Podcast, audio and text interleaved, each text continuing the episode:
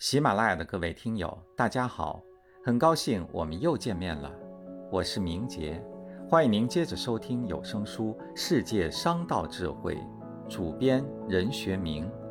今天我们要一同分享的是本书的第二章《犹太商道》，第一商人如何炼成，第五节七十八比二十二生意法则。犹太人认为。宇宙与生活是相依生息、相容无悖的，因此他们把这一看法视作自己生活的法则，并把它活用到谋生、做生意，使其有了前进的方向、精神的支柱。那就是七十八比二十二法则，它构成了犹太人商道智慧的根本。犹太人正是因有了这条法则，所以做起生意来才得心应手、长胜不败。稍微懂点经济学的人都知道，有一个著名的洛伦兹曲线。这个曲线表明了收入分配的格局，即是说，财富不是平均地掌握在人们的手中，而是恰恰相反。拥有收入财富的绝大多数人，只占总人口中的一个比较小的比例。比如说，百分之八十的财富被仅仅百分之二十的人口占有，而其余百分之八十的人只占剩下的百分之二十的财富。换句话说，钱在有钱人手里。这或许是一个再简单不过的道理。但真正理解这句话，而且将其运用到商业运作、经营管理中的人却不多。我们经常说，美国人的财富在犹太人的口袋里，占美国人口很小比例的犹太人却拥有美国大部分的财富，这正好证明了这个道理。犹太人不仅在美国，还在亚洲的日本、欧洲的一些国家。独占金融界或商界鳌头，百万、千万、亿万富翁大有人在。如果有人问他们何以生财有道，他们会漫不经心地说一句：“钱本来就在有钱人手里。”你或许很不满意，这个好像不是答案的答案。但是，请你千万别误会，犹太人是告诉你一个真理：钱在有钱人的手里。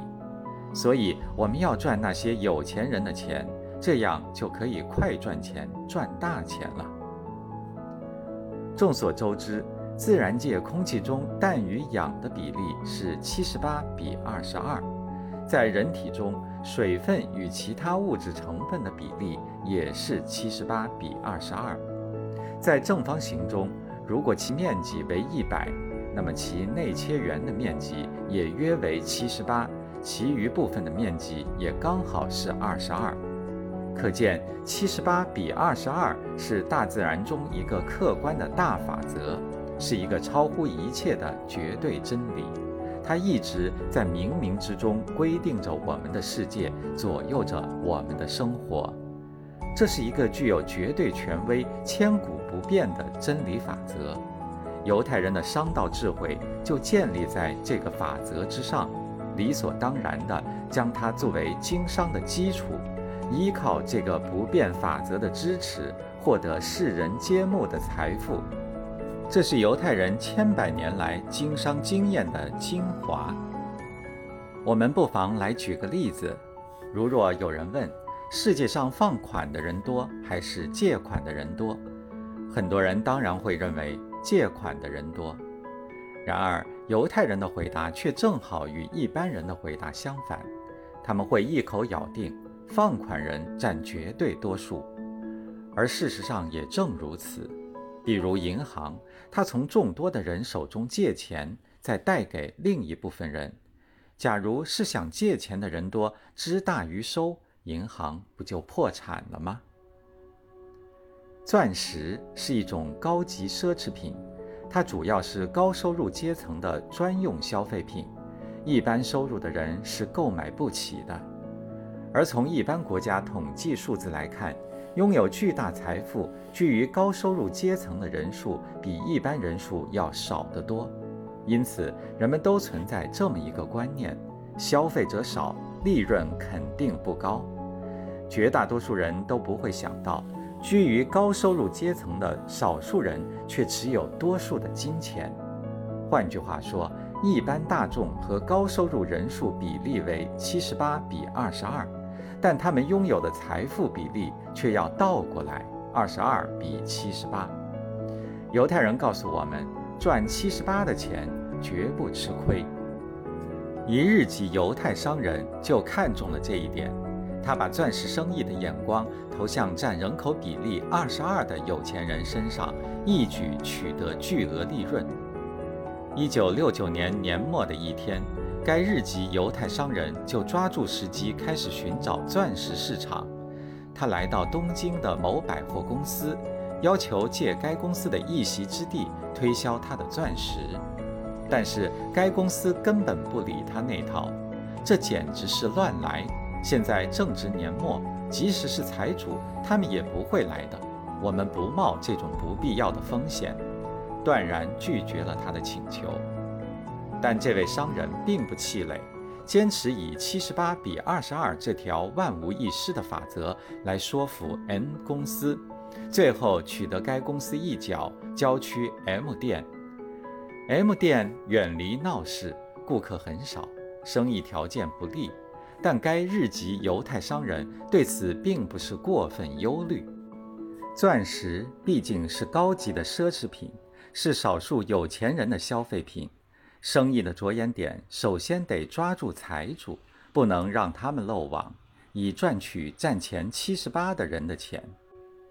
当时 N 百货公司曾满不在意地说：“钻石生意一天最多能卖两千万元，算不错了。”该日籍犹太商人立即反驳：“不，我可以卖到两亿元给你们看。”这在别人看来无疑是狂人的说法了，但该日籍犹太商人胸有成竹地说出了这句话来，无疑是源于七十八比二十二法则的信心。事实上，七十八比二十二法则的魔力很快就显示出来了。首先，他在地段很不利的 M 店。取得了一天六千万元的好利润，大大突破一般人认为的五百万元的效益估值。当时正值年关贱价大拍卖，吸引了大量的顾客。该日籍犹太商人利用这个机会和纽约的珠宝店联络，运寄来的各式大小钻石几乎都被抢购一空。接着。该日籍犹太商人又在东京郊区及四周分别设立推销点，推销钻石，生意极佳。任何商店都没有下过每天六千万元的记录。相反，N 公司由于开始没有抓住战前七十八的有钱人的机会，当全国各地销路大开时，才低头提供摊位，结果效益反而不如其他本来相对萧条的商店。这样，到了一九七一年二月，钻石商的销售额突破了三亿日元。该日籍犹太商人实现了曾许下的狂言：钻石生意成功了，奥秘在哪里？就在于七十八比二十二法则。N 百货公司却对此有过怀疑，他们认为钻石商品就好像美国卡迪拉克牌或林肯牌的豪华小轿车。国人能够购买的很少，因此销路一定不好。而该钻石商人却不这么想，他把钻石看成稍微高级的国产小轿车，是有钱的或稍微有钱的人都买得起的奢侈品。这一部分人虽占全国人口的少数，却占有全国金钱的多数。赚这部分人的钱，效益必定很高。这便是犹太人七十八比二十二之魔法生意经的最好运用。有句话说：“世界的金钱装在犹太人的口袋里，智慧装在华人的脑袋里。”事实上，世界的金钱和智慧都装在犹太人身上。钱在有钱人手里，赚钱就要赚有钱人的钱，这是犹太商人的魔法生意经。而这一魔法生意经，却源自于他们对生活、对世界的看法，即七十八比二十二法则。